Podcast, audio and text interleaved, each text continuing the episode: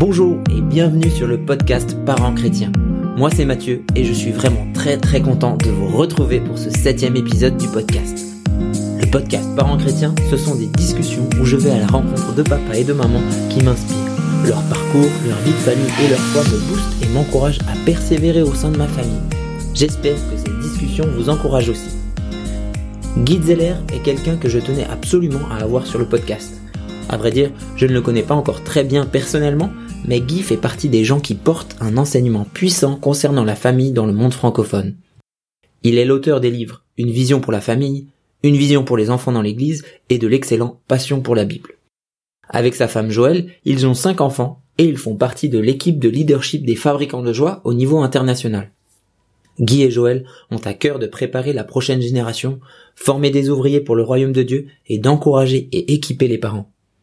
Ils sont régulièrement invités à prêcher sur l'enfance et la famille un peu partout en France, en Suisse et dans le monde entier. Pour Guy, être parent, c'est le métier le plus difficile qu'il soit. Dans cet épisode, il nous encourage à faire confiance à Dieu, à vivre naturellement avec nos enfants, mais aussi à maximiser nos forces, à l'inverse de chercher à devenir une famille clone d'une autre. Avant de vouloir faire toutes sortes d'activités spirituelles, Guy insiste sur l'importance de créer une relation de cœur à cœur avec nos enfants et de maintenir cette relation dans le temps en ayant des moments relationnels avec chacun de nos enfants. Dans cet épisode, Guy évoque avec beaucoup de sincérité les épreuves qu'ils ont vécues, notamment concernant sa santé, burn-out, cancer, infarctus, et leurs conséquences pour sa famille. Il partage les fondements, convictions et décisions qui leur ont permis de traverser ces difficultés. Guy termine en partageant trois clés essentielles pour les parents. D'abord, prier pour nos enfants, c'est primordial. Ensuite, inclure nos enfants dans un style de vie qui honore Dieu afin qu'ils deviennent acteurs et non spectateurs. Et enfin, élargir notre vision de la famille. C'est l'occasion de bénir et d'être béni par des personnes qui sont autour de nous. Cet épisode vous paraîtra peut-être un peu décousu au niveau de la forme, mais j'espère que vous en retirerez autant d'encouragement et d'enseignement que moi. Sachez que vous pouvez retrouver toutes les notes de l'épisode, les liens et ressources mentionnées directement à l'adresse www.parentschrétien.org slash 7 avec des S à parents et chrétiens. www.parentschrétien.org slash 7 Une dernière chose, si cette discussion et le podcast vous plaît, vous m'aideriez beaucoup à le faire connaître en partageant l'épisode autour de vous et en mettant un avis et une note, 5 étoiles, sur votre application de podcast. Merci beaucoup. Allez, assez parlé, je laisse la place à ma discussion avec Guy Zeller.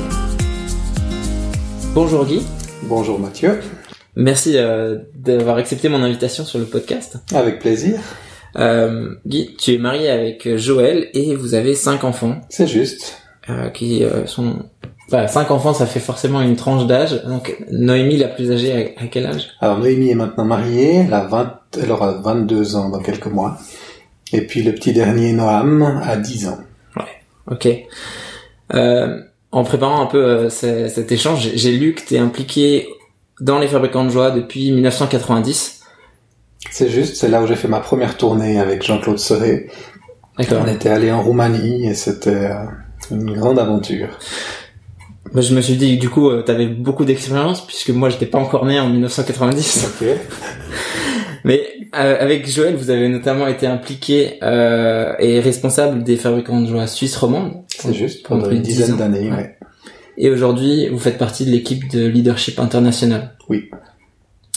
Euh, vous avez à cœur euh, de préparer la prochaine génération, former les jeunes et en particulier au sein de la famille. Oui. Et euh, juste pour mentionner, tu es l'auteur de plusieurs livres, dont euh, Passion pour la Bible, que j'ai beaucoup aimé, une vision pour la famille ou encore une vision pour les enfants de l'Église. C'est ça. il y en a deux nouveaux qui sont soit sortis dernièrement ou qui vont sortir tout prochainement. Passion pour la présence de Dieu. Mm. Comment est-ce qu'on peut vivre la présence de Dieu avec euh, les enfants? Et puis retrouver le cœur des FJ qui est d'apporter la présence de Dieu. Et un autre qui est beaucoup plus local, c'est sur les traces de Dieu dans l'histoire d'Yverdon, la ville où nous habitons pour voir ce que Dieu a fait dans l'histoire. Et puis qu'il essaye de construire dans cette ville et comment l'ennemi euh, arrive toujours par les mêmes moyens à détruire ce que Dieu commence. Donc c'est pas seulement un livre historique, mais aussi une, réflexion sur comment le corps de Christ peut se positionner. Ah, super. Euh, ça j'ai envie j'en ai lu vraiment que un de tes livres et j'ai envie de vraiment plonger dans les autres parce que je sais que tu tu tu, tu as creusé dans ces sujets t'aimes bien euh, vraiment ton livre le dit t'as une passion pour la Bible et euh, bah, c'est aussi pour ça que je voulais euh, t'avoir sur le podcast. Euh, de manière générale la question qui m'anime sur le podcast c'est comment euh, vivre la foi au quotidien en famille avec nos enfants et je sais que c'est un sujet qui, qui te tient à cœur qui vous tient à cœur avec Joël et donc je suis très heureux de t'avoir sur le podcast. Mais avant qu'on aborde un peu ces sujets-là, euh, est-ce que tu pourrais me partager euh, un peu ton parcours? Euh, Est-ce que tu as grandi dans une famille chrétienne? Quelles ont été un peu tes étapes dans ta marche de foi avec Jésus? Alors, j'ai pas grandi dans une famille chrétienne, ou alors on pourrait parler d'une famille chrétienne traditionnelle. En Suisse, on a beaucoup de protestants dans le canton où j'habite, donc on était des bons protestants qui allaient au culte une ou deux fois par année, à Noël, à Pâques, c'était quelque chose de social, tout le monde le faisait. J'ai fait mon éducation religieuse, école du dimanche, catéchisme dans l'église réformée. On avait ce qu'on appelait la confirmation à 16 ans, où on confirmait le baptême d'enfants, de bébés que nos parents nous avaient administré. Enfin, c'est pas, c'est le pasteur qui l'avait administré, mmh. mais que eux avaient choisi pour nous. Mais est-ce que je croyais en Dieu J'y croyais pas? Franchement, ça m'intéressait pas. L'image que j'ai vue de l'Église, c'était quelque chose de, de vieux, de poussiéreux, d'ennuyeux, et ça m'a jamais attiré en quoi que ce soit. Et même si moi-même je pouvais avoir des problèmes existentiels, je voyais pas en quoi euh, l'Église ou la foi pouvait être une solution. Mes réflexions ont commencé à changer quand mon père, qui est agriculteur, a engagé un jeune homme de 16 ans pour être son apprenti en Suisse, on peut apprendre un métier en allant travailler chez un patron, et mhm. puis un ou deux jours par semaine, il y a des cours professionnels. Et ce jeune homme, qui s'appelait Fabien, est venu habiter dans notre famille pendant une année. Et c'était un chrétien évangélique, un salutiste. Et il a commencé à prier pour notre famille, à nous évangéliser, à nous inviter dans son église. Et euh, c'est ma maman qui s'est convertie la première. Euh, qui a été vraiment saisie de péché dans une rencontre. Conviction de péché, elle s'est avancée, elle s'est repentie, puis elle a tourné comme une crêpe. Moi, je me suis converti six mois plus tard, mon frère deux ans après, mon père deux ans après, et finalement ma sœur encore quelques années plus tard. Donc maintenant, je suis dans une famille chrétienne. Mais avant, c'était pas une famille chrétienne. Et tout a changé à cause d'un jeune homme de 16 ans. Et ça, c'est aussi quelque chose qui m'oriente dans ma confiance que Dieu peut utiliser des jeunes mm. pour transformer et pour euh, apporter le royaume de Dieu chez des individus, mais aussi dans des familles entières. Après ça, euh, je me suis engagé dans un groupe interconfessionnel ici à Yverdon, où j'ai grandi dans les responsabilités. Euh, on a été défié par un évangéliste de jeunesse en mission qui chaque année nous poussait en avant. On avait des camps de ski où on évangélisait les gens euh, jusqu'à 100 personnes qui venaient, puis il nous a défié à prendre un deuxième endroit avec aussi 100 places, donc on avait 200 personnes chaque année. Et puis le réveil, c'était un style de vie. On a vécu euh, pendant cette période-là une croissance incroyable. On était 15 quand je suis arrivé, on était 150 quelques années après. Et on a implanté des groupes de jeunes dans plusieurs villes de la région Suisse romande. Il y en a maintenant cinq encore qui existent et qui continuent d'avoir ces camps de ski annuels, ces rencontres hebdomadaires. Mais moi, c'était chaque vendredi soir, c'était, je voyais des conversions, des baptêmes du Saint-Esprit, des délivrances, des guérisons, une louange profonde. Hein. Par exemple, le, responsable du groupe de jeunes, quand moi je suis arrivé, s'appelait Sylvain Frémont, qui est aujourd'hui un leader de louange dans la francophonie entière. Donc c'était aussi cet héritage qu'on avait. Et euh, ça constituait mes racines finalement dans la foi. J'ai découvert les FJ en 1990, mais j'ai juste fait une année parce que euh, je commençais mon métier d'instituteur, j'étais responsable du groupe de jeunes et en même temps au FJ, puis j'avais l'impression que je faisais tout à moitié. Ah, le Seigneur m'a arrêté, il m'a dit bah, c'est pas le temps pour les FJ, je te donnerai ça plus tard. Donc je suis revenu en 1995 et là cette fois j'étais marié avec Joël et euh, on a reçu une invitation pour une conférence francophone des fabricants de joie qui avait lieu à Lausanne.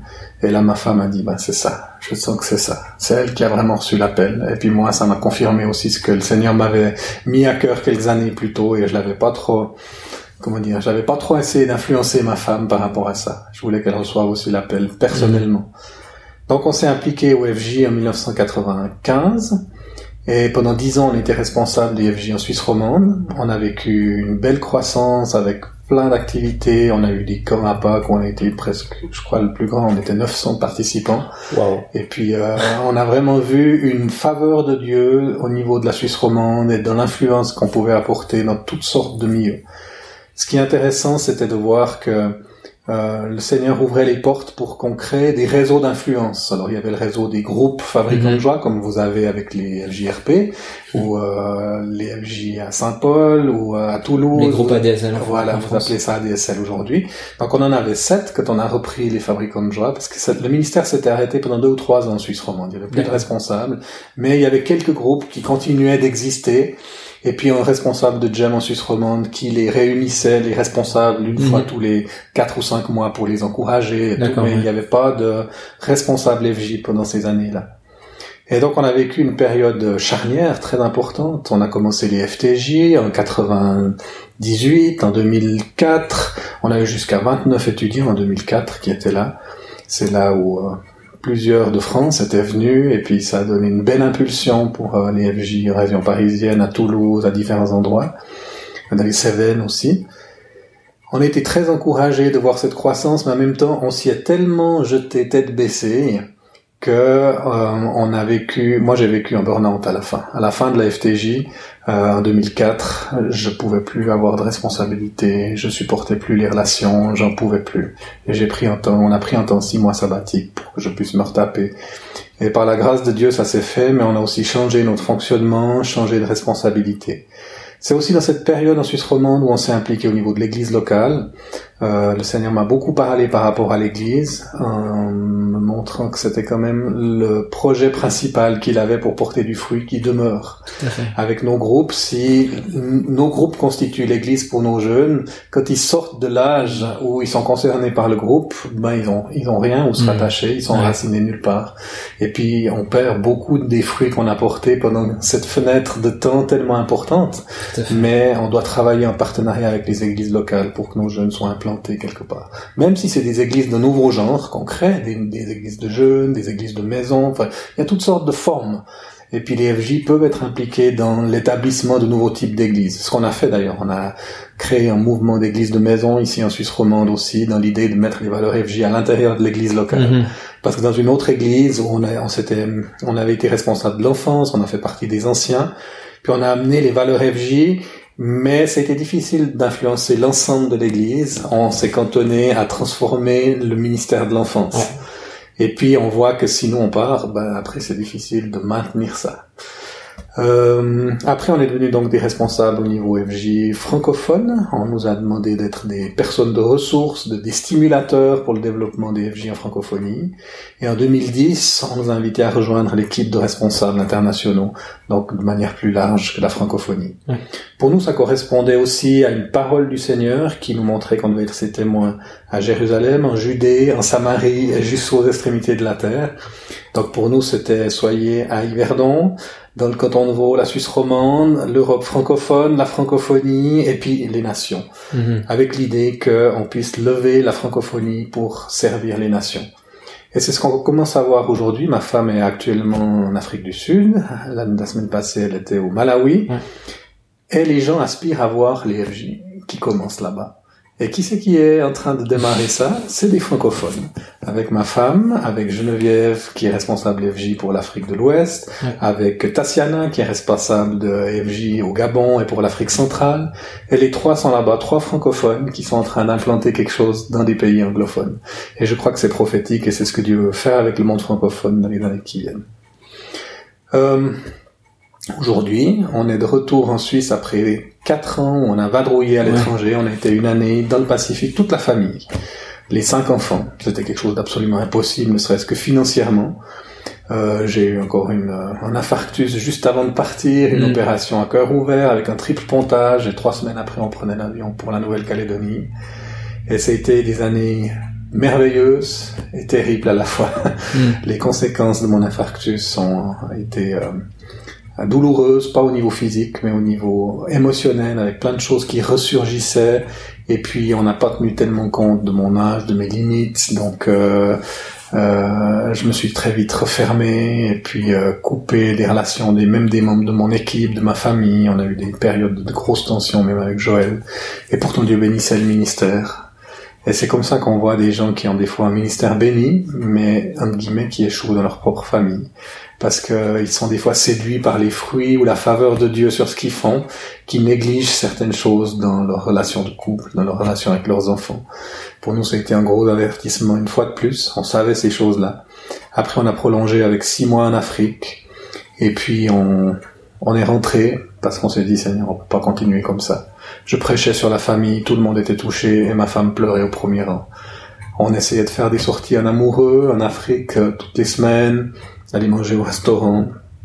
Et puis on rentrait en pleurant, on se comprenait plus, on n'arrivait plus à se retrouver.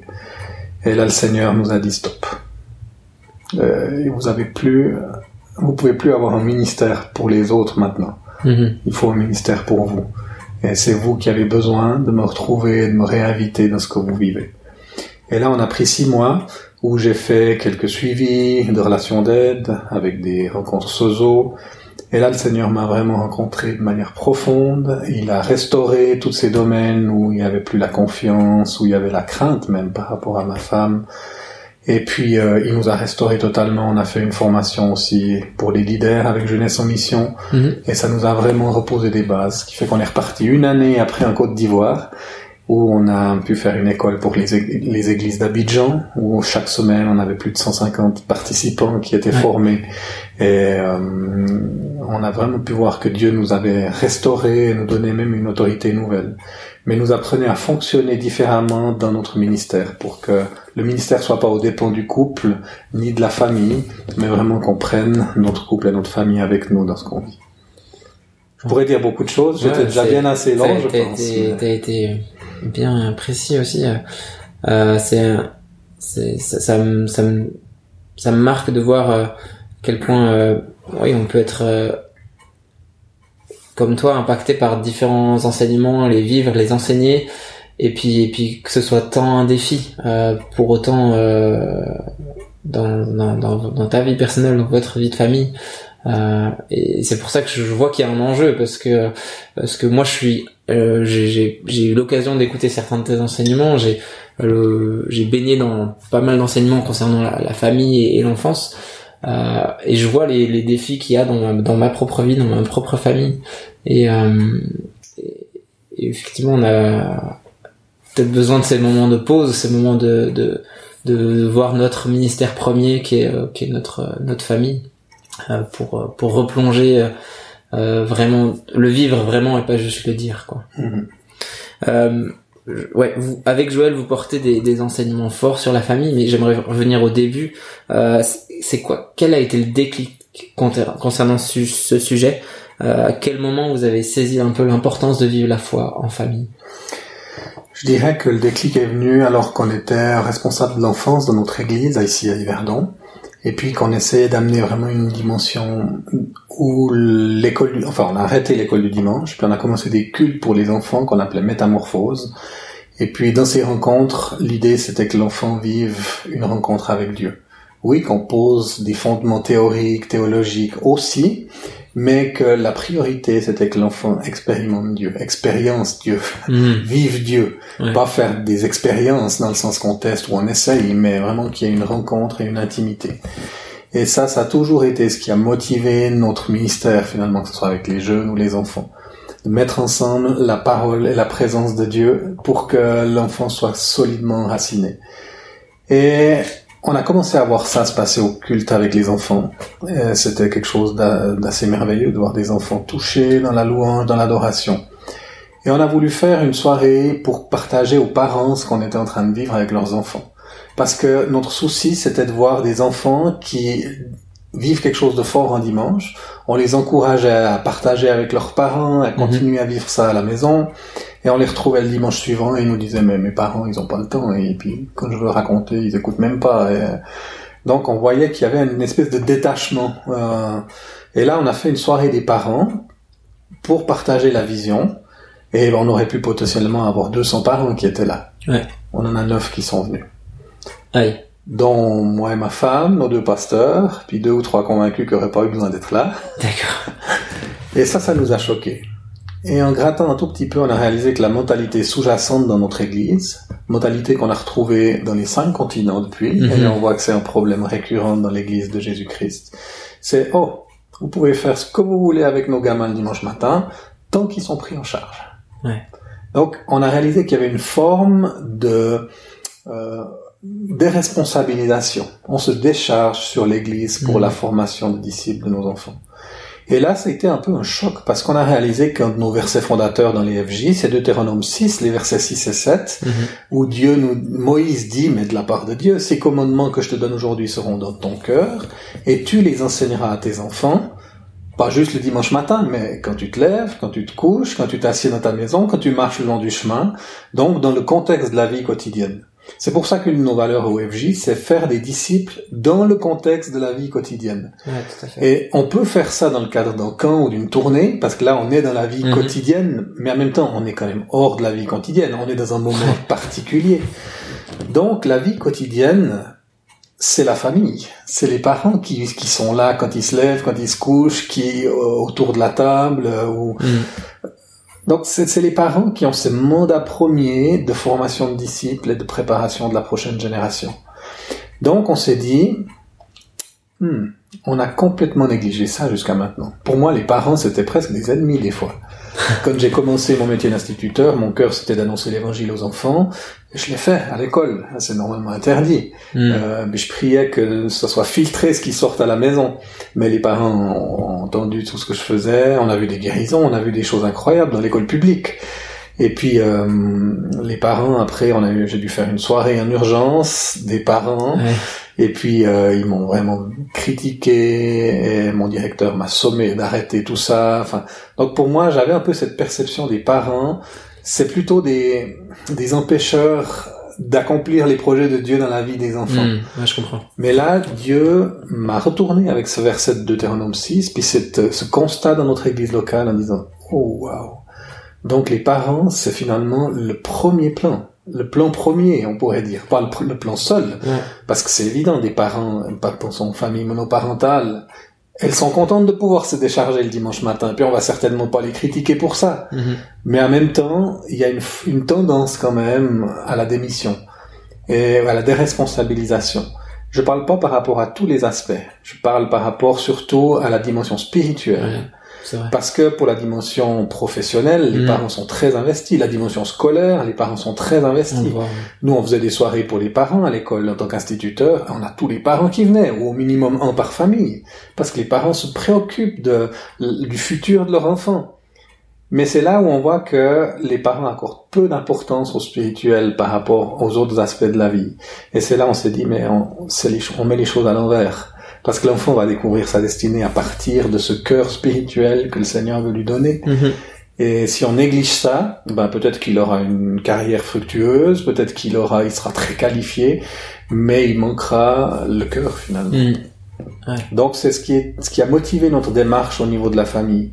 Mais on est parti de rien parce que comme je le disais, moi je venais pas d'une famille chrétienne. C'est pour ça qu'on s'est plongé dans la Bible en disant Seigneur, il faut que tu nous montres. C'est quoi ton plan pour la famille? C'est quoi ta vision? Pourquoi tu as créé la famille? Qu'est-ce que tu aimerais accomplir sur la famille?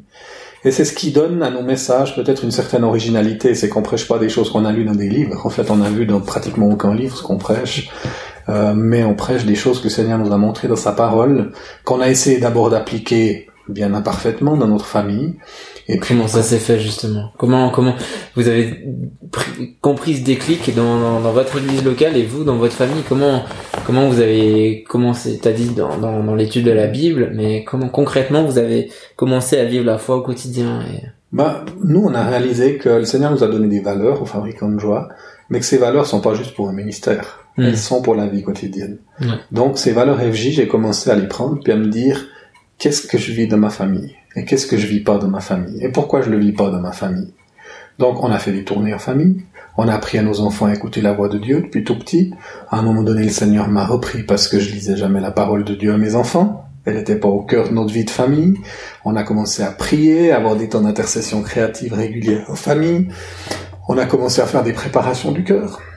Hmm. À chaque fois, avant d'avoir un moment, diffi- un moment où on allait servir, chaque fois, on réglait les choses qu'il y avait à régler entre nous. Et toutes les choses qu'on fait dans une équipe FJ normale, entre guillemets, on a considéré on a commencé à les faire dans notre famille et à considérer notre famille comme une équipe FJ.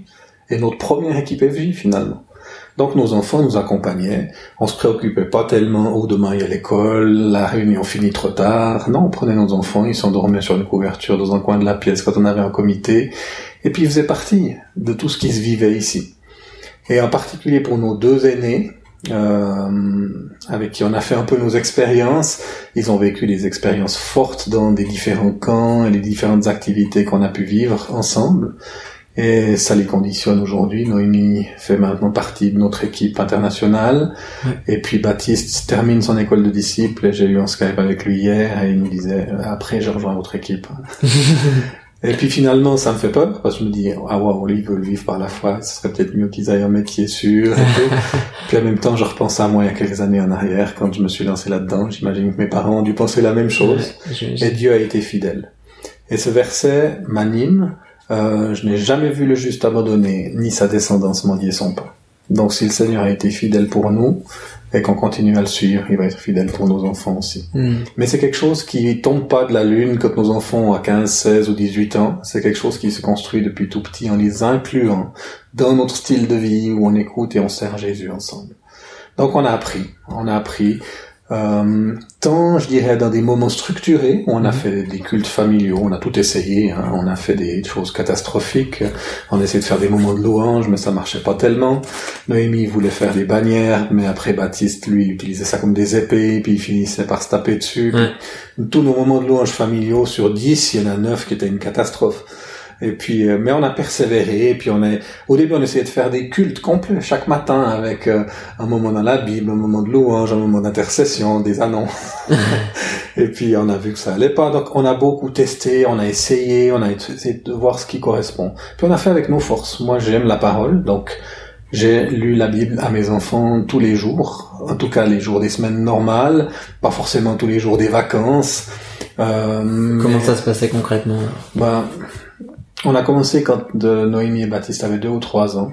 Je savais pas trop comment m'y prendre, donc j'ai pas commencé par le Lévitique ou par euh, ou par euh, Esaïe, mais j'ai commencé par les Évangiles ou, Samuel. Et donc t'as as lu vraiment la Bible, pas une Bible pour enfants? Non, moi je prenais la Bible, puis s'il y avait des mots compliqués, je les expliquais.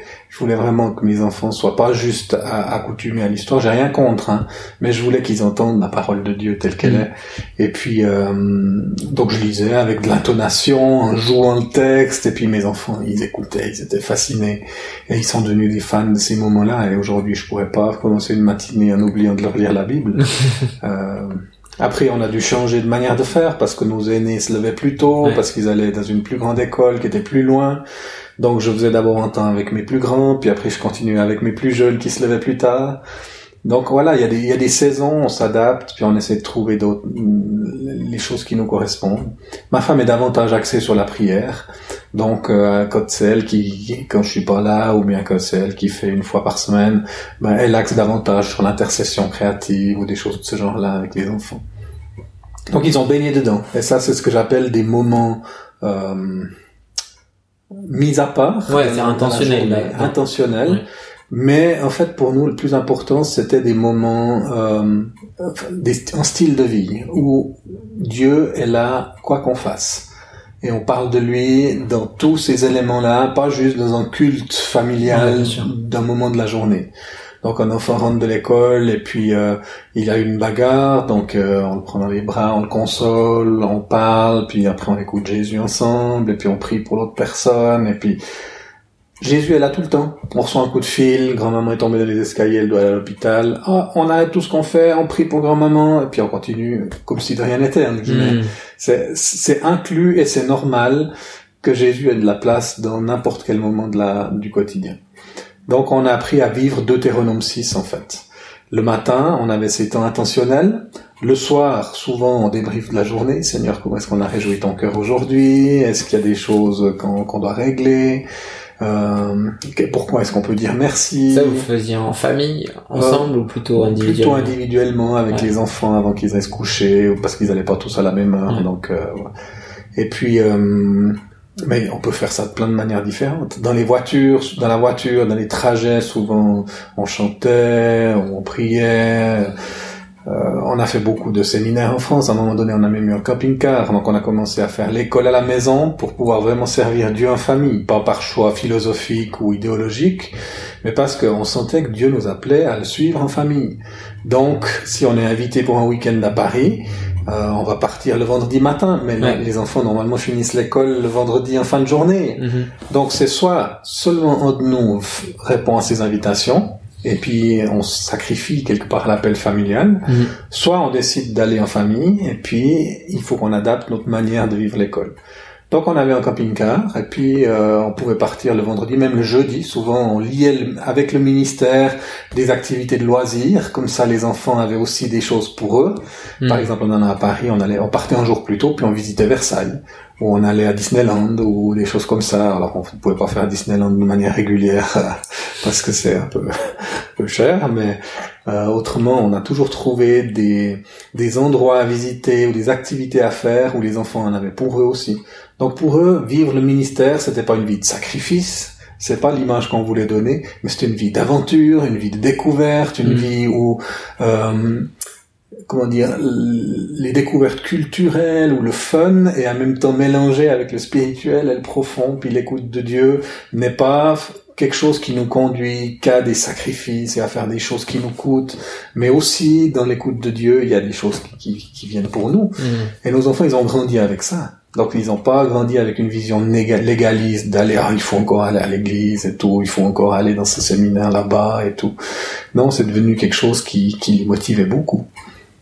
Ok.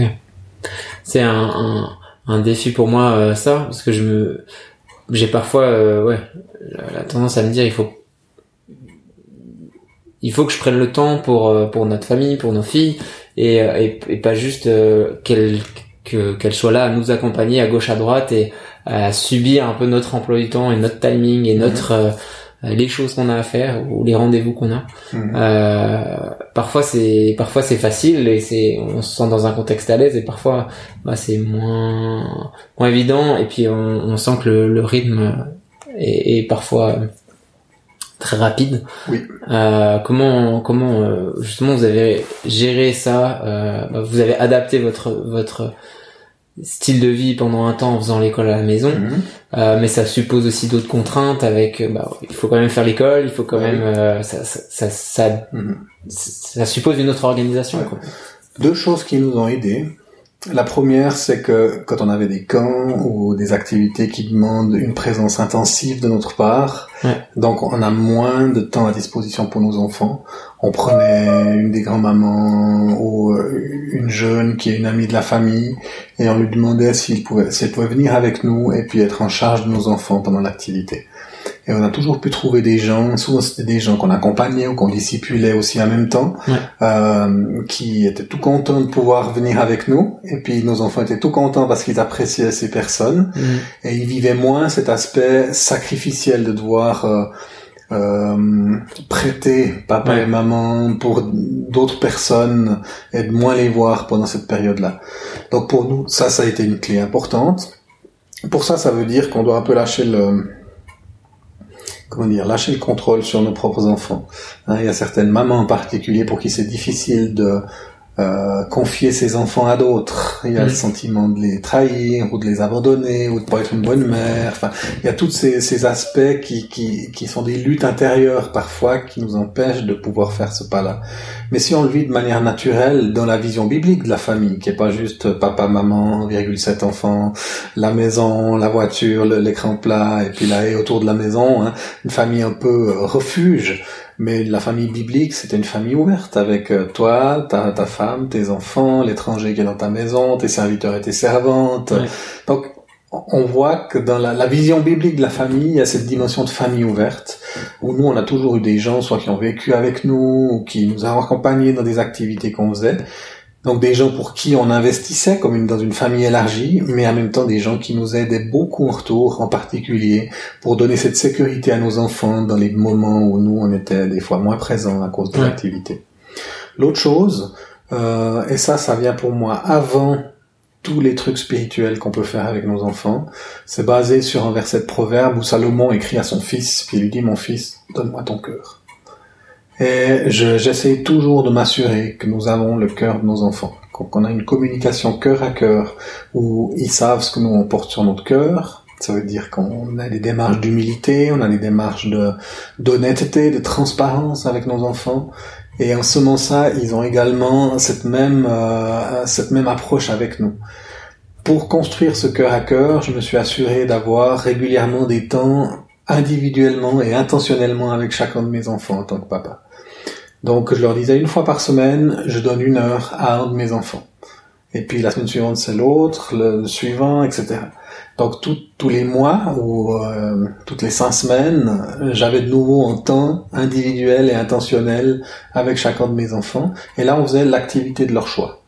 Donc on pouvait aller au, McDo, on pouvait aller euh, voir un film, on pouvait aller au bowling, on pouvait aller euh, faire une balade, euh, manger une glace. Enfin, ça, peut être jouer aux jeux vidéo même. L'idée c'est de pouvoir avoir un temps relationnel profond, plus ou moins profond. Hein. Comme c'est eux qui choisissaient au début. Mon fils Baptiste, il voulait jouer aux jeux vidéo avec moi. Je disais bon, je pense qu'on va jouer 20 minutes puis après on va discuter. On a joué une heure et on n'a pas discuté. La fois suivante, il a voulu faire la même chose. Donc on a joué une heure, on n'a pas discuté. Et je commençais à frustrer. Ouais, j'imagine. Et la fois suivante, on a fait la même chose. De nouveau, il voulait jouer au jeu vidéo. Et là, il a, on a joué 20 minutes, puis il a posé sa, son joystick, puis là, il m'a posé une question profonde. Puis on a pu avoir une discussion profonde. Puis à la fin, je lui dis, mais pourquoi t'as attendu trois fois pour me poser cette question? Il m'a dit, bah, je voulais voir si tu faisais ça juste parce que tu voulais euh, obtenir quelque chose de moi, ou si vraiment tu voulais passer du temps avec moi puis entrer dans mon monde.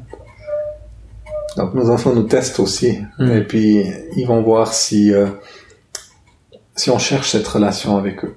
Ce cœur à cœur, il est essentiel. À un moment donné, j'ai perdu le cœur de notre fille aînée, qui était dans une période un peu de révolte, de d'opposition, pas pas énorme, mais quand même, on avait perdu son cœur.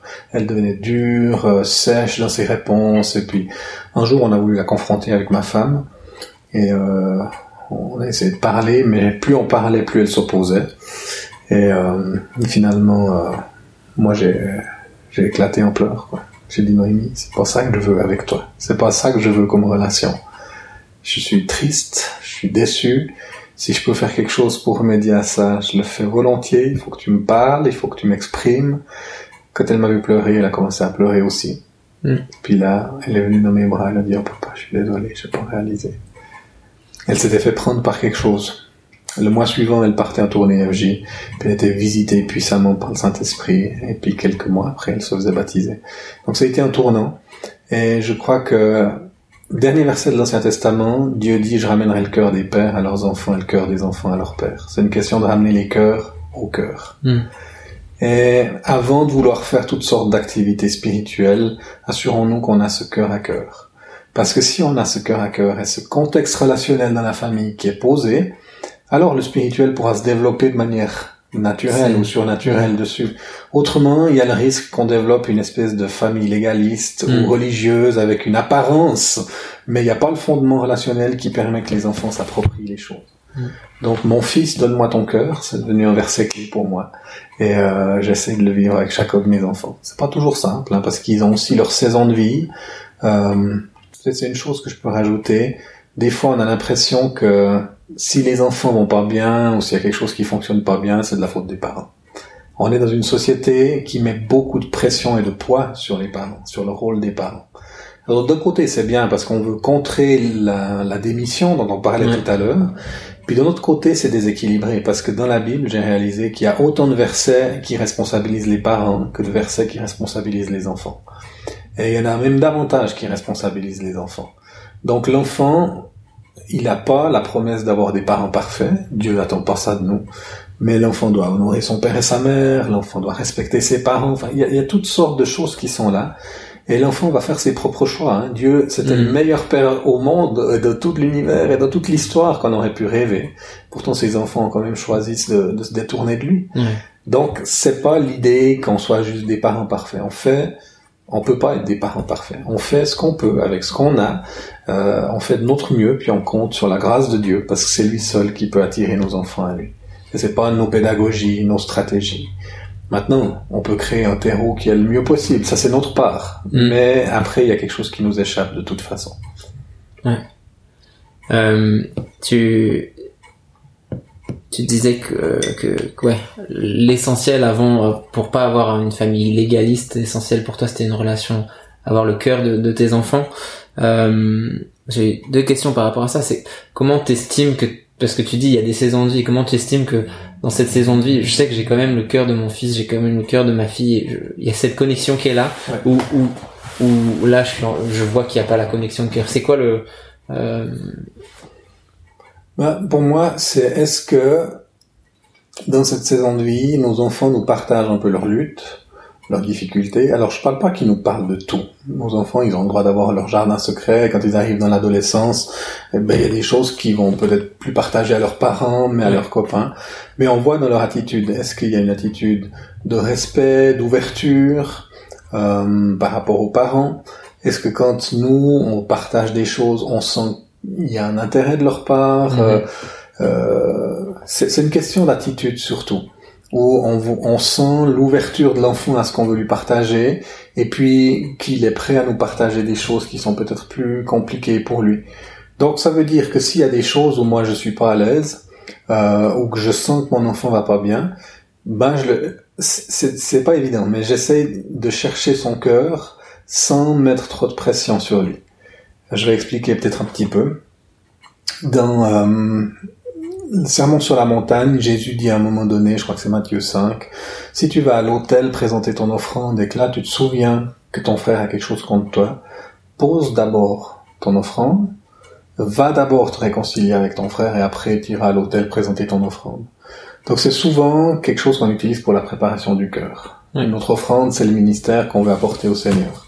Mais si, quand tu vas apporter ton adoration, ton, ton offrande, tu réalises qu'il y a quelque chose entre toi et ton frère, entre toi et ton fils, entre toi et ta fille, entre toi et ta femme, va d'abord. Euh, va chercher le cœur de l'autre.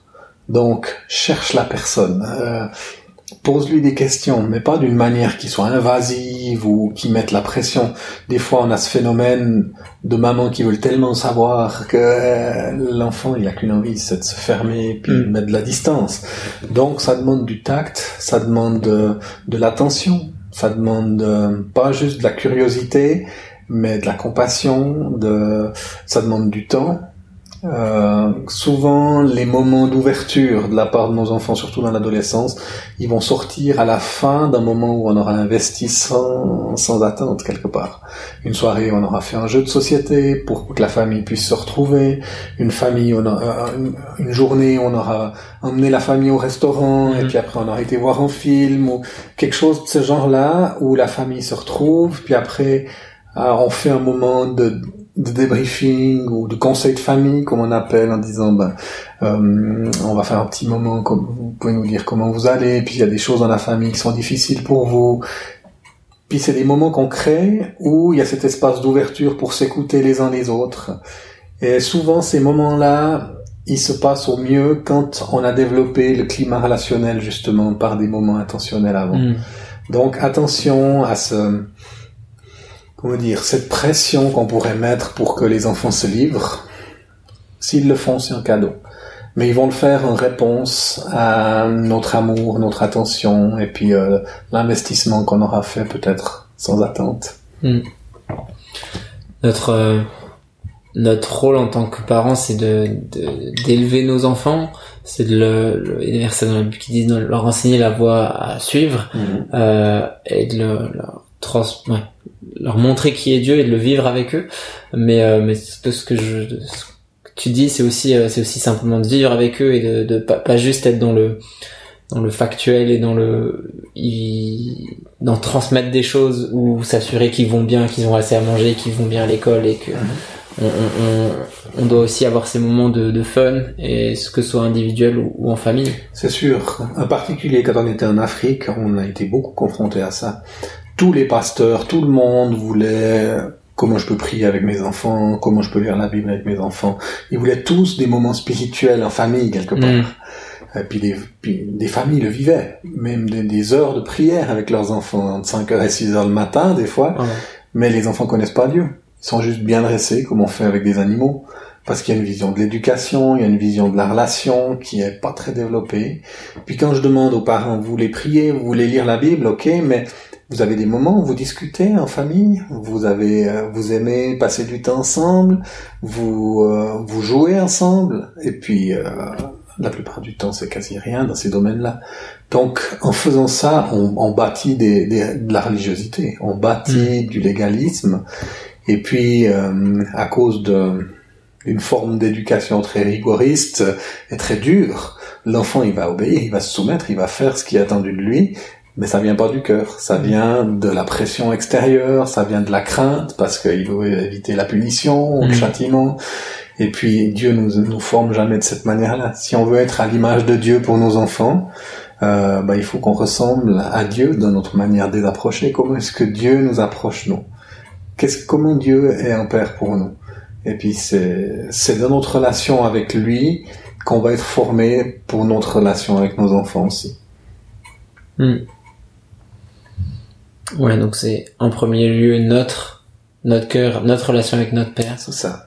Puis qui finalement notre relation avec nos enfants sera un miroir de notre relation avec notre père. Exactement. Ouais. Le Seigneur m'a repris un jour avec un verset de Matthieu 18 où il est dit euh, gardez-vous d'être une occasion de chute pour un seul de ces petits qui croient en moi. Euh, car euh, je vous dis, il vaudrait mieux pour vous qu'on attache à votre cou une meule de moulin et qu'on vous noie au fond de la mer. Euh, alors bon, moi j'ai toujours pensé que quand Dieu parlait de ça, il parlait des abuseurs, des, choses, des gens qui faisaient des choses terribles aux enfants. Donc je me sentais pas concerné par ce verset. Mais un jour j'ai prié, j'ai dit Seigneur, est-ce que moi je suis une occasion de chute des fois? Et puis la parole du Seigneur m'a surprise. Il m'a dit Guy, tu es une occasion de chute chaque fois que de ta manière d'agir ou de réagir, tu ne reflètes pas mon caractère. Et ça, ça m'a repris. Parce que j'ai réalisé que nos enfants apprennent à connaître le Père en nous voyant. Jésus disait, celui qui m'a vu a vu le Père. En fait, on peut s'approprier ce même verset. Tous ceux qui nous voient, ils voient le Père, mais quelle sorte de Père? Hmm. Parce qu'on est une image du Père. Et après, en travaillant avec les jeunes, tu sais aussi comme moi, combien de jeunes on a vu qu'on leur dit, on pense leur annoncer une bonne nouvelle, Dieu veut être ton papa. Et puis les jeunes nous disent, ah bon, bah, si je veux être comme mon père, euh, merci, j'en ai déjà, ça me suffit. Hein. Hmm. Donc, Dieu, va se présenter à nos enfants. On est le premier évangile qu'ils vont lire. Donc, avant de vouloir euh, que nos enfants suivent le Seigneur, assurons-nous que nous suivions le Seigneur. Hein, Deutéronome 6, ces commandements que je te donne aujourd'hui seront dans ton cœur. Ça commence par notre cœur. Hmm. Et puis, à partir de ça, on reflète le Père sur nos enfants et on leur donne une image de Dieu qui est la moins déformée possible. Je dis la moins déformée possible parce qu'on est tous dysfonctionnels jusqu'à un certain point. Et puis on, a toute notre vie pour pouvoir ressembler au Père. Mm. Mais qu'on sache que c'est ce que nous modélisons, et pas juste qu'on nous modélisons dans les moments officiels, mais dans notre style de vie. Comment comment je suis avec mon épouse à la maison? Si euh, si j'ai fait une erreur, est-ce que je suis prêt à demander pardon? Est-ce que je sers quand je rentre du travail ou est-ce que je m'installe les pieds sur la table en lisant le journal puis ma femme elle fait tout? Euh, ce, que je modélise, ça enseigne mes enfants. Hmm. Donc qu'est-ce que je vais nourrir comme comment, on pourrait dire comme dynamique familiale? Qu'est-ce que qu'est-ce que je vais nourrir comme style de vie familial? Hmm. Et ça c'est c'est ce qui va former nos enfants le, plus finalement. Ouais. Euh, on a parlé de, de la Bible, on a parlé de, des, des temps qu'on peut vivre en famille, que ce soit du fun, on a parlé des relations de cœur à cœur.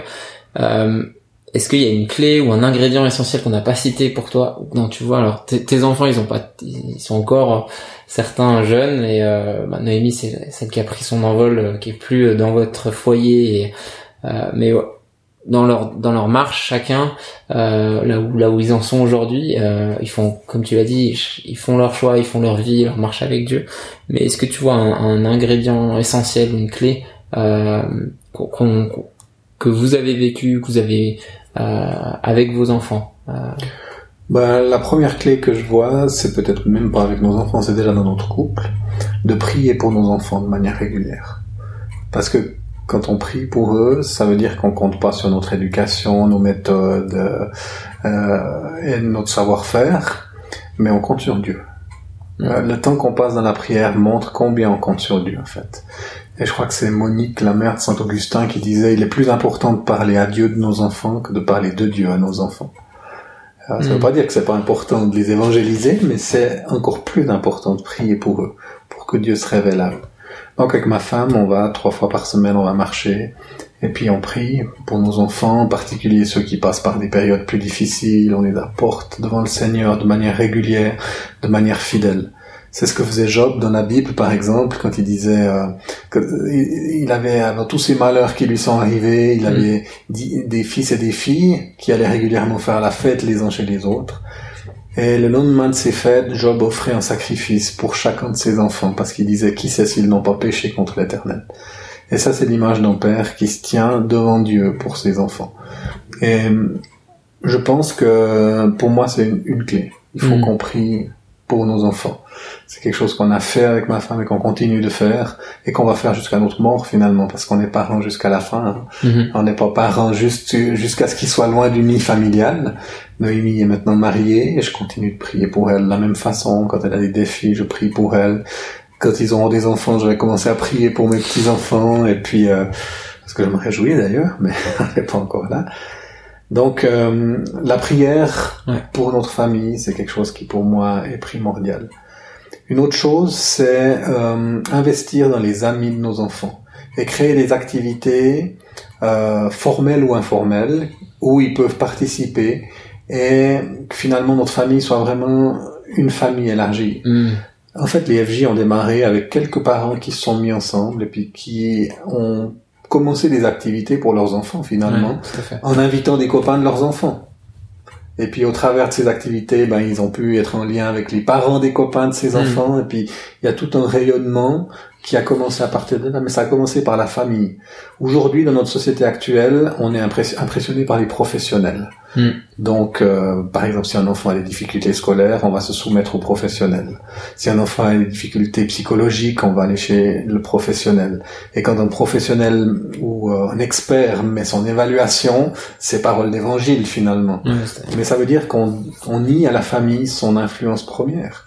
Et les parents sont désécurisés, ils sentent qu'ils sont pas assez bien, ils savent pas assez faire ci. Et finalement, ils sont constamment sous ce sentiment d'incapacité qui leur mhm. est reflété par euh, cette vision professionnelle. au niveau de, de, notre ministère avec les enfants, le défi, c'est aussi d'entrer dans une forme de professionnalisme. On engage des pasteurs pour enfants, mhm. des responsables de groupes de jeunes, puis on se décharge sur eux parce qu'eux, ils savent mieux, ils sont payés pour ça, ils sont formés pour ça.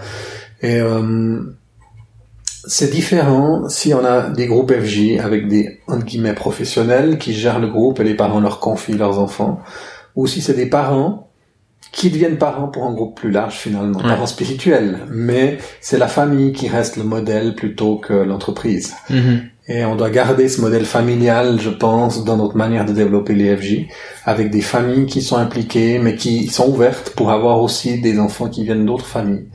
Et euh, ça donne aussi à nos enfants des, des points de référence, d'amitié. Ils ont en même temps la relation avec les parents, avec les frères et sœurs immédiats, mais aussi avec les amis autour qui baignent dans cette euh, dans ce climat mhm. qui peut être un climat d'ouverture, de bénédiction, de liberté qu'on peut créer. Donc euh, investissons dans les amis de nos enfants aussi pour pouvoir les aider à trouver ces repères. Et concrètement, pour vous, c'était du coup de favoriser le fait que les amis de vos enfants viennent dans la maison ou fassent des activités avec alors que alors que vous étiez en famille euh... tout à fait. On a eu pris des, des, jeunes enfants avec nous dans certains voyages qu'on faisait. On a eu pris euh, euh, bah, je vais prendre un exemple récent avec notre fille Maë notre quatrième. Là elle est actuellement à l'école elle a 13 ans puis elle s'est faite une amie dans sa classe, une amie pas chrétienne, hein, qui a jamais entendu l'évangile avant. Et puis euh, elle a commencé à l'inviter pour dormir chez nous. Et puis, bah nous, on lit la Bible le matin, et puis on va pas s'arrêter parce qu'il y a une amie non chrétienne qu'elle a. Mm. Alors au début, Marie, elle dit, papa, tu vas lire la Bible comme d'habitude, t'es sûr, et tout. Puis euh, bon, elle a, elle-même était un petit peu en crise, en questionnement dans sa propre foi. Et puis, cette amie, qui s'appelle, euh, enfin je peux pas dire son nom, mais Elle est, venue quelques fois, puis après elle a confié à Maë, c'est génial que vous puissiez lire la Bible le matin en famille, ça permet de discuter de plein de choses, c'est génial, moi j'aimerais bien qu'on fasse ça chez nous aussi. Et en fait, elle apprécie de venir chez nous aussi pour cette dimension où on lit la Bible ensemble. Ce qui est fou. Ah, c'est dingue. Et puis, euh, ben, on a réalisé qu'on voulait investir aussi pour elle. Donc, on encourage Maë dans son témoignage et puis dans le fait d'inviter, même d'aller chez elle. Et l'autre jour, on a eu un grand concert de... Euh, on a une semaine de louanges à hiver dans toutes les églises, y compris l'église catholique. Et puis, on a le groupe Glorious qui est venu ici. Et c'est, euh, c'était l'occasion de pouvoir faire une évangélisation large au niveau de la ville avec des catholiques qui ont jamais été en contact avec des évangéliques jusque-là, qui avaient plein de méfiance. Et puis, euh, on a vécu une soirée incroyable. La présence de Dieu était là, elle était palpable. Et puis Maë avait pris son ami, et son ami qui pensait qu'en venant à un concert chrétien, ça serait des chants grégoriens et des choses de ce genre-là. Et elle a été soufflée, et puis à un moment donné, la présence de Dieu était tellement forte, elle a commencé à pleurer, mais elle, elle cachait ses larmes, puis elle disait, Maï, tu diras pas, tu diras pas. Hein. Et puis euh, on voit que le Seigneur est en train de faire quelque chose. Donc on investit, on est bienveillant avec les enfants de nos, nos euh, les copains de nos enfants. Mm. On investit dans les événements aussi on célèbre les transitions, les événements, donc les anniversaires, on a chaque fois des fêtes, où ils ont des fois jusqu'à 10 à 15 copains qui viennent. Baptiste, depuis l'âge de 6 ans, il, fait un tournoi de foot pour son anniversaire. Là, il a 20 ans, il continue à faire son tournoi de foot, et il a des copains qui sont là pratiquement chaque année, et on a retrouvé toutes les photos. Et puis on fait des bons repas, et quand il y a quelqu'un qui réussit un examen, quelqu'un qui réussit une étape de vie, on va au restaurant, on célèbre. La célébration devrait faire partie de notre famille. Et où on célèbre nos enfants, on célèbre leurs accomplissements, ça c'est aussi quelque chose de tellement important. Mm. Et puis je dirais peut-être une autre chose qui a été importante pour nous, c'était l'inclusion. Donc on on ne prend pas nos enfants avec nous seulement dans nos activités, mais on les inclut dans l'écoute de Dieu pour les activités et ils deviennent des acteurs et pas juste des suiveurs. Et ça, c'est quelque chose qui est important. Si on veut que nos enfants s'approprient euh, nos activités, notre style mm. de vie, il faut les inclure dans les prises de décision, dans les choix. On fait nos erreurs aussi. Hein. Je me souviens une fois, une, un pasteur m'avait appelé, il me demandait si on pouvait venir animer un culte famille avec toute la famille. Je dis oui, volontiers, on va venir et tout. J'ai mis la date, je me suis engagé. Puis après, j'ai réuni la famille, je leur ai dit ce qu'on allait faire. Puis mes deux aînés ont fait la tête. Ils ont dit, mais nous, on sera pas là. Hein. On a quelque chose, on vous avait dit. Et moi, j'avais pas noté. Mhm. Et puis j'ai dit, euh, ah ouais, non, mais là, je me suis engagé maintenant. Donc c'était un peu mon orgueil qui était euh, qui était touché ici. Et puis euh, ils m'ont confronté. Ils m'ont dit, papa, tu peux pas décider des choses pour nous. On a plus huit ans. Hein. Euh, mhm. Puis on réalise qu'avec ce changement d'étape de vie dans nos enfants, on doit aussi changer nous dans notre manière de les aborder, de les inclure. Et puis certaines fois, euh, ben, certaines fois, la famille, c'est pas être tout le temps tous ensemble. On est une équipe, mais on est une équipe. Des là, on est une équipe derrière ma femme. Ma femme est toute seule en Afrique du Sud pour euh, redémarrer mm. l'IFJ là-bas, mais euh, toute la famille prie pour elle. Mm. Euh, mais on n'est pas avec elle. Ouais. Donc, j'ai dû apprendre, et là, en, l'occurrence, j'ai dû téléphoner au pasteur en disant qu'on serait pas toute la famille. Et euh, nos deux aînés ne seraient pas ici, mais on sera avec les autres. Hmm. Donc c'est sûr que nos petits, on peut les tirer derrière, puis des fois moins les consulter, mais plus ils grandissent, plus il faut consulter, il faut négocier, il faut écouter ensemble, il faut impliquer, il faut inclure finalement, en disant bah c'est pas juste notre ministère, c'est le ministère de la famille. Hmm. Ouais. Vous êtes passé par, t'en as déjà parlé au début, vous êtes passé par des moments de, grosses tempêtes euh, dans votre vie de famille. Euh, t'as parlé de ton infarctus en, 2015. Mhm. Euh, qu'est-ce qui t'a, vous a aidé euh, dans ces moments particulièrement difficiles? Oui, beaucoup de choses que je pourrais citer.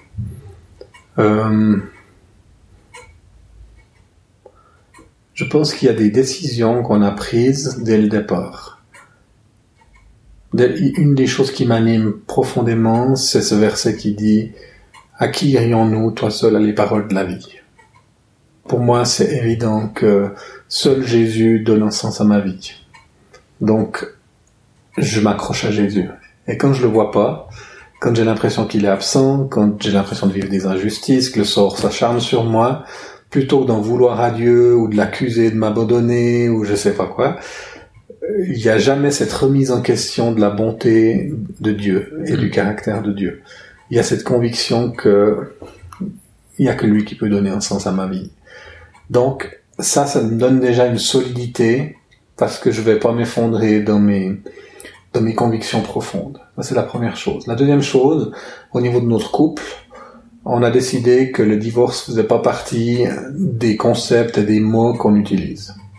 Même si on a vécu des choses difficiles à un moment donné, et en fait, dans les solutions qu'on cherchait, il n'y avait jamais la fuite qui allait déboucher sur un divorce.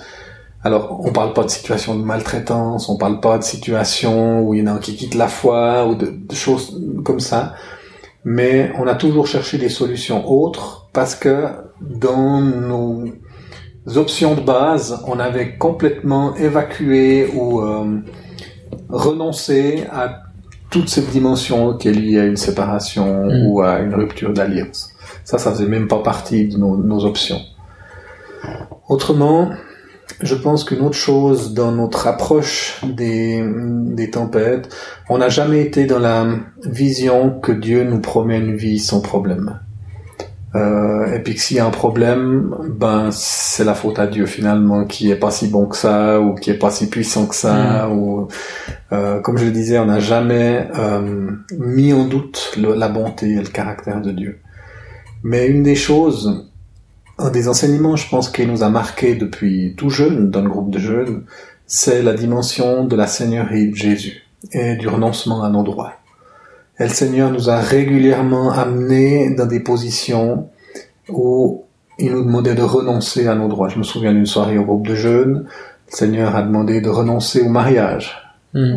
Euh, c'est une parole de prophétie qui est venue. Euh, le Seigneur montre qu'il y a ici des gens pour qui se marier devient quelque chose de tellement important que ça les, ça leur prend toute leur énergie et le Seigneur te demande de poser ton droit de te marier. Puis je l'ai fait dans la douleur, dans la souffrance, dans la lutte, parce que je voulais me marier. Puis je venais aussi au groupe de jeunes pour trouver ma future femme, ce qui est légitime, mais ça prenait trop de place. Après, j'ai eu un cancer, hmm. et puis euh, ben, pour moi, cancer, ça voulait dire euh, mort pour beaucoup. Les trois personnes que je connaissais qui avaient eu le cancer pour qui j'avais pris étaient toutes mortes, donc mon niveau de foi était à ras les pâquerettes. Mm. Et puis, euh, ben, le Seigneur nous a conduits à un moment donné à l'hôtel et puis à renoncer à nos droits. Est-ce que vous êtes prêts à renoncer à votre droit d'avoir des enfants? C'était un cancer des testicules. C'était juste avant qu'on parte se former avec Jem pour l'école de disciples en 1995. Mm. Est-ce que vous êtes prêt à renoncer à votre projet? Mm. Donc on a renoncé. Puis finalement, Dieu a parlé à ma femme, est-ce que tu es prêt à ce que je reprenne ton mari? Puis Joël, dans les larmes, elle a dit, bah, je te donne. Donc cet aspect de renoncer à nos droits, euh, quand on est dans des épreuves et des souffrances, je pense que c'est quelque chose qu'on a modélisé pour nos enfants. Et puis, euh, c'est quelque chose qui leur permet de traverser des choses difficiles sans tout remettre en question et en particulier remettre en question la bonté, la grâce et la puissance de Dieu. Hmm. Parce qu'on sait qu'il est là et puis on sait qu'il est fidèle dans ces éléments-là. c'est pas parce que tu, euh, tu remets euh, ta vie euh, sous la seigneurie de Jésus que tu, tu renonces à croire en sa puissance pour intervenir et pour Exactement, Ouais. c'est vrai que c'est c'est des choses qu'on pourrait opposer hmm. mais en fait qui, qui vont vraiment de pair. C'est une attitude de cœur et c'est euh, après une attitude d'action qu'est-ce qu'on comment on, met en route notre foi pour demander à, à, Dieu des choses qui sont qui sont justes euh, selon sa volonté mais, euh, mais qu'on est prêt à accepter aussi sa volonté dans, dans, notre vie quoi hmm. ok maintenant je dirais que il y a quand même eu des conséquences dans notre famille hmm. par rapport à ces choses difficiles. J'allais te poser la question justement. Est-ce que ça a changé quelque chose dans ton rapport avec ta, à ta famille Oui. Euh, par exemple, euh, suite à mon infarctus, à mon triple pontage, ma femme, elle m'a considéré comme un malade. Mm. Donc, elle me surprotégeait pendant les deux ou trois ans qui ont suivi. Mais c'était inconscient. Et puis, euh, mes enfants, bah, ils, ils évitaient de venir trop près de moi, pas surtout dans les mois qui ont suivi Mm. dans le Pacifique où j'ai commencé à comment dire à, à me sentir menacé, à me refermer sur moi-même parce qu'il y avait trop les gens étaient trop proches et puis j'avais pas mis en place les barrières dont j'avais besoin pour me protéger aussi au niveau émo- émotionnel. Donc mes enfants, ils ont commencé à se dire papa est pas disponible, papa est malade, papa a pas le temps, papa euh, je peux pas être trop proche de papa, je dois pas faire trop de bruit autour de papa, je dois pas déranger papa, je dois Mm. il faut faire attention à papa. Et puis, ben, ça, ça donnait une image qui était pas forcément saine. Et euh, quand je suis sorti de cette, cette épreuve-là, j'ai pu demander pardon à mes enfants. Et puis j'en ai, en tout cas, un que je me souviens très bien, qui a commencé à pleurer et puis qui a, qui a réalisé tout ce qu'il avait porté finalement, combien il m'avait porté pendant cette période d'une manière qui était, qui était trop forte. Mm. Donc c'est vrai que ça, ça a eu des conséquences dans la relation, dans notre famille, euh, où le Seigneur nous a conduits euh, finalement à prendre conscience de ces choses et puis à pouvoir les amener sur la table familiale pour en parler ensemble, prier les uns pour les autres. Ok. On arrive bientôt à la fin de, de, de, de mes questions, mais il y a trois, trois questions que j'aime bien poser à un peu tous mes, tous mes invités. Euh, Noémie, tu as dit elle a 22 ans, Oui. ton aîné. Qu'est-ce que tu dirais à ton toi d'il y a 22 ans, 23 ans, avant que euh, Noémie euh, naisse en fait? Comme, euh, comme si tu devais dire une chose, comme un conseil ou quelque chose. euh. À propos de Noémie, Non, à, à propos du fait d'être parent en fait. à propos du fait d'être parent, ouais. Que tu ferais pas ou que tu te dirais... Je pense qu'avant j'avais cinq théories et pas d'enfants, puis aujourd'hui j'ai cinq enfants et plus de théories. J'ai envie de dire vis de façon naturelle avec tes enfants. Sois toi-même. Mets-toi pas la pression. Puis fais confiance à Dieu. Puis suis le Seigneur. Aime le Seigneur de tout ton cœur. Et vis-le d'une manière qui puisse euh, être inclusive et euh, non légaliste, non religieuse, mais d'une manière qui soit vivante et Mm. dynamique où Dieu se manifeste. Et puis inclus tes enfants là-dedans de manière simple. Mets-toi pas la pression, puis compte sur le Seigneur. Et si tu fais des erreurs, tu demandes pardon. Hmm. Ok. Euh, on a parlé des livres que tu as écrits, et, euh, ceux qui sont sur le point de, de sortir. Est-ce que moi je vais les recommander tes livres, mais est-ce qu'il y a une ressource que tu me recommanderais de lire, euh, tu recommanderais aux parents de lire euh, ou de d'écouter ou de voir, qui serait euh, Alors oui, euh, bah, il y en a plein. Hein. Qu'est-ce que je pourrais recommander? Je pense qu'on a des meilleurs livres sur la vie de famille. Mais alors là, il faudra que je retrouve le nom de l'auteur et puis le, le titre en français. C'est toi le titre en anglais. ça. Ouais. C'est un gars de Bethel qui l'a écrit. C'est, je crois que c'est première partie qu'il a publiée Ouais. en français. Sur l'éducation. Ah, euh, aimer nos enfants intentionnellement. Voilà. De ah, euh... ça va me revenir le nom, mais ouais. Ouais, ouais. Ah, super bouquin, ouais. Ouais, c'est ça. Donc ça, c'est un bouquin que je recommande à tout le monde parce que c'est vraiment une éducation du cœur dont Mhm. on parle. Ouais. Donc euh, ceci. Et puis, il faudrait que j'aille euh, ma bibliothèque sous les yeux. je pourrais dire ah oui celui-là, mais là Bon. de mémoire. euh, Si, si tu repenses à quelque chose dans les jours qui viennent, n'hésite pas J'hésite pas, ouais, c'est ça. Et sinon, une ressource pour les enfants que t'as aimé utiliser au, au, ouais, un matériel ou un,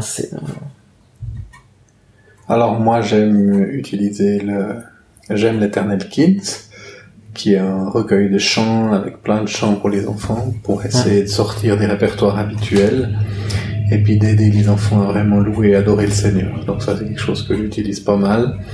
Avec en particulier j'aime beaucoup les chants de mes amis Marc et Rachel Paton euh, du nord de la France qui sont vraiment super dynamiques puis qui ont cette, cette dimension d'adoration aussi dedans. Donc j'aime utiliser ce matériel-là aussi. donc leur CD. Leur CD en particulier, ouais. J'ai eu Marc euh, dans un épisode précédent du podcast. Super. Ouais. Ok. Euh, je veux juste qu'on puisse en parler maintenant parce que c'est une ressource quand même. Mhm. Euh, deux choses, deux formations euh, que vous avez fait et que vous proposez. Euh, la première c'est la FJE.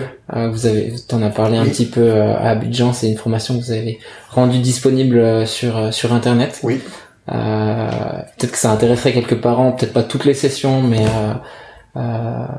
si tu peux en dire quelques Bien mots. sûr, la FJE, formation au travail parmi la jeunesse, l'enfance et la famille. Donc famille, jeunesse, enfance, FJE. Euh, c'est 37 sessions, c'est plus de 70 heures d'enseignement.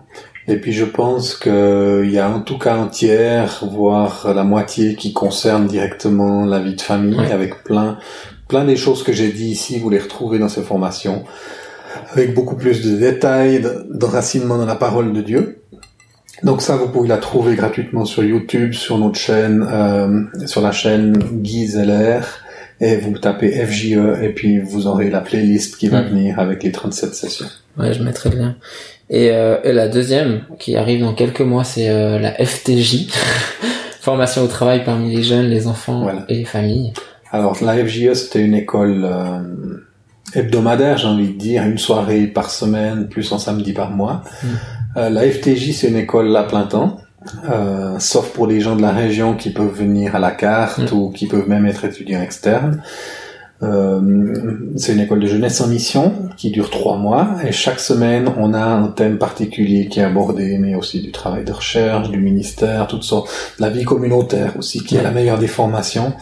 Donc ça c'est aussi un élément que on, on propose et puis la, F- la FTJ est ouverte, donc Ouais. euh, il y a de la place. euh, Vous pouvez sans doute nous contacter si vous êtes intéressé. On avait parlé déjà des FTJ euh, dans, dans l'épisode précédent, l'épisode 5 je crois avec Nathalie Ardouin.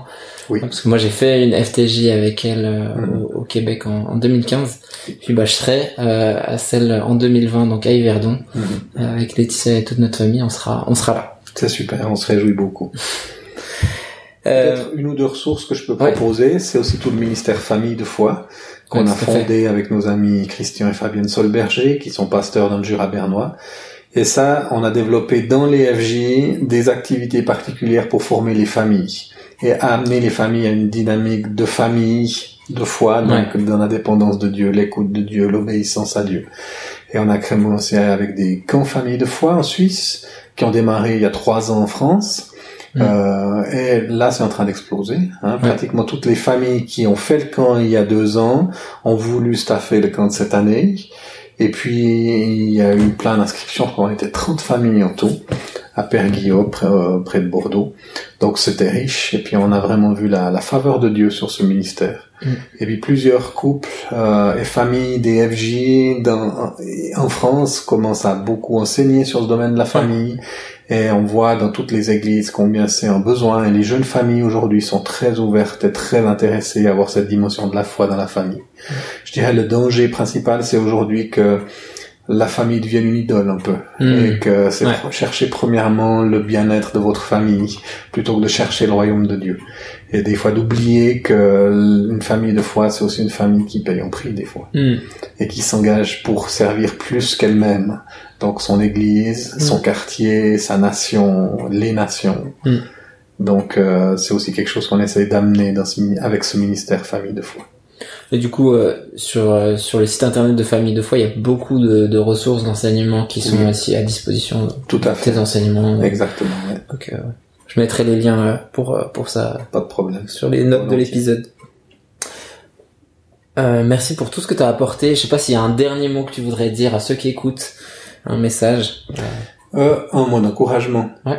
Euh, le métier de parent, c'est le métier le plus difficile au monde. Et c'est pas un métier qui s'apprend par une école, c'est un métier qui s'apprend par l'expérience, c'est un métier qui s'apprend en côtoyant d'autres, qui modélisent quelque chose pour nous, qui nous stimule, qui nous encourage. Euh, c'est un métier où on fait, on apprend beaucoup par nos erreurs, donc il faut garder une grande humilité. Mhm. C'est difficile pour des enfants, surtout pour des ados, d'avoir des parents qui demandent jamais pardon ou qui, Mm. qui donnent l'impression qu'ils savent tout et qu'ils ont toujours raison. Donc admettons nos erreurs, reconnaissons-les et soyons prompts à demander pardon à nos enfants. Ça nous aidera à gagner leur cœur aussi. Puis ensuite, vous êtes la meilleure personne pour être parent de vos enfants. Donc, ne vous complexez pas quand vous êtes confronté à des spécialistes, même des spécialistes en éducation, même après un podcast comme ça. Euh, essayez pas d'être comme moi ou comme d'autres, soyez vous-même et puis maximiser les forces et les dons que Dieu vous a mm. donnés au sein de votre famille. Ce qui fera de votre famille non pas un clone d'une autre famille à qui vous aimeriez ressembler, mais qui fera de votre famille une famille unique. Parce que Dieu va utiliser vos dons, vos personnalités, vos caractères, vos forces d'une manière qui va faire de votre famille quelque chose qui va marquer le monde. Super. Merci beaucoup Guy euh, pour tout ce que euh, tu as partagé. Euh, je pense qu'on aura l'occasion de, de, de, te réentendre sur le podcast euh, dans les prochains mois. Volontiers. Et voilà, merci beaucoup d'avoir écouté cet épisode jusqu'au bout. Je vous l'avais dit, cet épisode était très riche en contenu. Je vous rappelle que vous pouvez retrouver toutes les notes de l'épisode, les livres et ressources dont Guy a parlé directement sur le site www.parentschrétien.org 7. Deux dernières choses avant de vous laisser. La première, si vous ne l'avez pas encore fait, c'est que je vous invite à vous abonner pour ne rater aucun épisode du podcast Parents Chrétiens. Vous pouvez le faire sur iTunes et Google Podcast, mais aussi Spotify et YouTube. Ou encore mieux, vous pouvez vous abonner à la newsletter Parents Chrétiens sur le site www.parentschrétien.org et recevoir chaque nouvel épisode par email. D'ailleurs, un mot spécial pour ceux qui m'écoutent via iTunes ou Apple Podcast. Si vous pouvez prendre 30 secondes pour noter le podcast, ce serait vraiment super cool. À ce qui paraît, ça aide à faire connaître le podcast, alors si vous aimez, ne vous privez pas de mettre les 5 étoiles. La deuxième chose, vos avis sont précieux pour moi. Donc surtout, n'hésitez pas à me faire vos retours, remarques et commentaires sur le podcast directement sur la page de l'épisode ou bien sur Instagram et Facebook. Merci beaucoup. Allez, je vous laisse. À bientôt.